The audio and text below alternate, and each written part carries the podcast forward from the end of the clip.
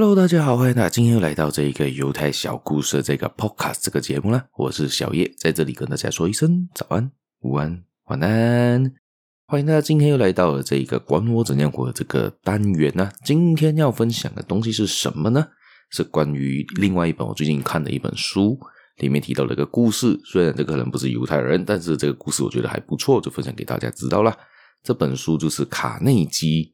里面说的一本书叫做《人性的优点》的一本书，里面提到的一个故事，而这本书主要是在提的是忧虑，要怎样解决忧虑啦？因为现在人很多的忧郁症啊这类东西，要怎样去解决它啦？所以今天的故事就关于一个其中的忧郁的故事啦。好，在我们开始这个故事之前呢，请大家的可以继续的订阅、继续的收听、继续的分享出去给你的亲朋好友，尤其是拥有这些有忧郁倾向的朋友。我相信这些方法可能可以帮助大家这样解决忧郁上的问题。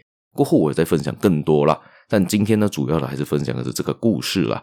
除此之外呢，大家也可以去我的一些粉丝平台，好像是在 FB，好像是在 Insta，可以找到我。除此之外，大家在 TikTok 啊、小红书啊，都可以搜寻我这个犹太小故事，都可以找到我在上面，甚至是 YouTube 都有的存在。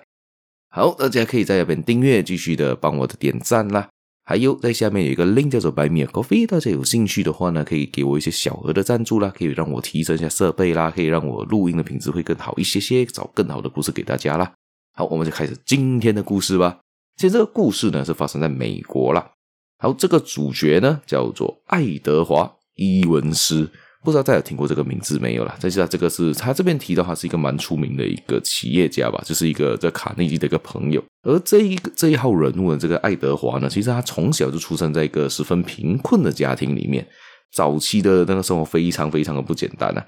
他就常常要维持那个生计嘛，家里要维持生计，他很小就出来就开始打打工了，还开始就卖报卖报纸啊，然后之后呢又在杂货店里做店员啊，还有甚至的还有去做了图书管理员啊，等等等等等等，他就用了微薄微薄薪水勉强度日了。这样子说，他经过了八年的努力呢，其实他存的钱不多，所以但是他认识一些朋友，他就跟朋友筹集了五十五块美金，做做他的初始创业基金，他就创业了。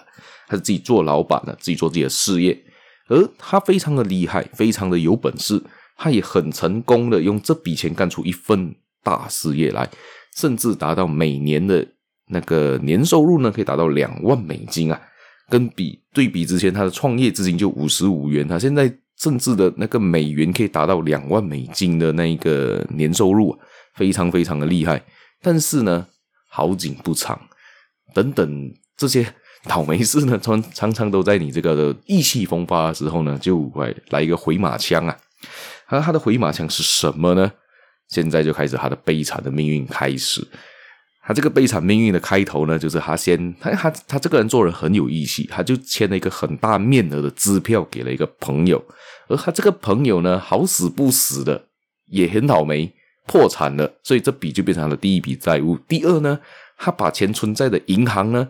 也好死不死的呢，这些银行倒闭了，他钱也拿不出来，所以他现在是身无分文，再加上还背负一笔债务，所以他的公司也经营不下去了嘛，所以也倒闭了。这个时候他就非常非常的忧虑，非常非常的焦虑。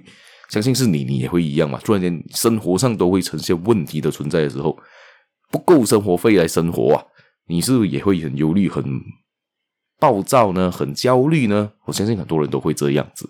而这一边呢，他也没有办法，他也真的是就是就是顿时从天堂掉入地狱。他那个时候呢，吃不下，睡不着，无时无刻呢，他都在想着他这些债务要怎样的去还。他身体健康当然了，也受到非常严重的损害。他就突然间就甚至晕倒在路上，被发现之后，他根本不能行走了。他被送入医院，然后甚至因为他在医院，他躺着不能动嘛。他身体的那些肌肤组织呢，也开始的腐烂，甚至开始很多疤、很多疮疤，很辛苦，很辛苦，就每天度日如年啊。甚至到医生呢宣告他呢，你多一个礼拜到两个礼拜，你的时间就到了，你差不多要走了。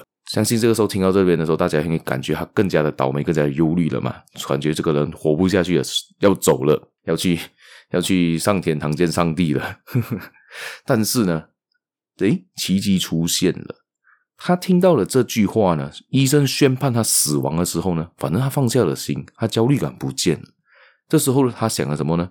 我既然都要死了，我最糟情况也只是死啊，也就是离开这个世界上嘛。这样我好什么好忧虑的？我那笔债务也一笔勾销了嘛，我死了那个就不关我的事了嘛。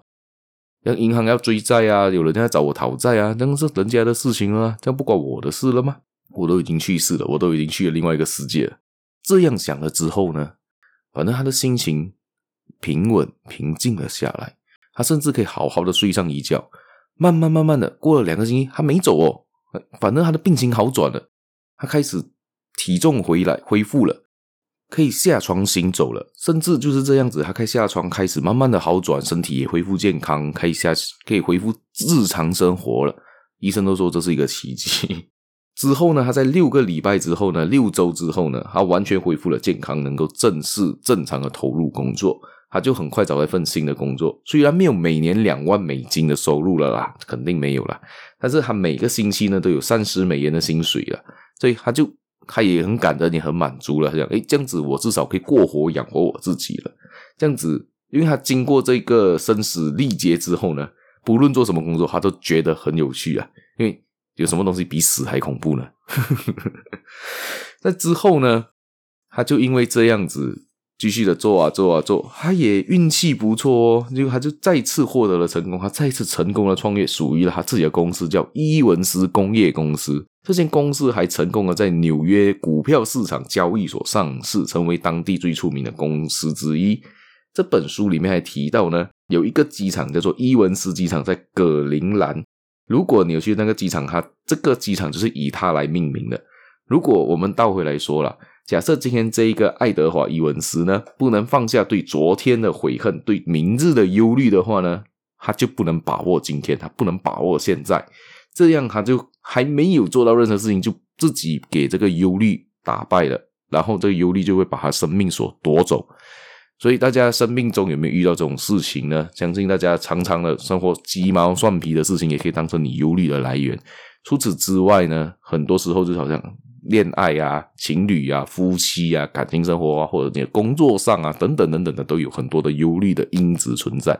所以你要先想到怎样把这忧虑摒除之后，我相信呢，大家生活会过得更加的好，也会更加的顺遂啦。所以也可以看到这个故事嘛，他就因为心境上的改变，他可以从这死亡边缘呢拉了回来，把他拉了回来，他就可以继续的成功成为。更加好的、更加强大的企业家。好，我们今天故事也就分享到这边。大家有兴趣的话呢，可以继续收听、继续的订阅、继续的分享出去给亲朋好友，尤其是有忧郁倾向的朋友。还有除此之外呢，还可以去我的粉丝团，好像是在 FB、Insta 搜寻“犹太小故事”都可以找到我。除此之外，还有、还有、还有，在 YouTube、小红书、TikTok 都可以找到我啦。在下面还有另外一个连接叫白面咖啡大家可以。小额的赞助我，可以提让我提升我的设备啦，让我寻找更好的故事啦，做更好的动力啦。谢谢大家，我们下一期节目再见啦！哦，对了，顺便祝大家新年快乐，今天是新年的第一天哦，拜拜。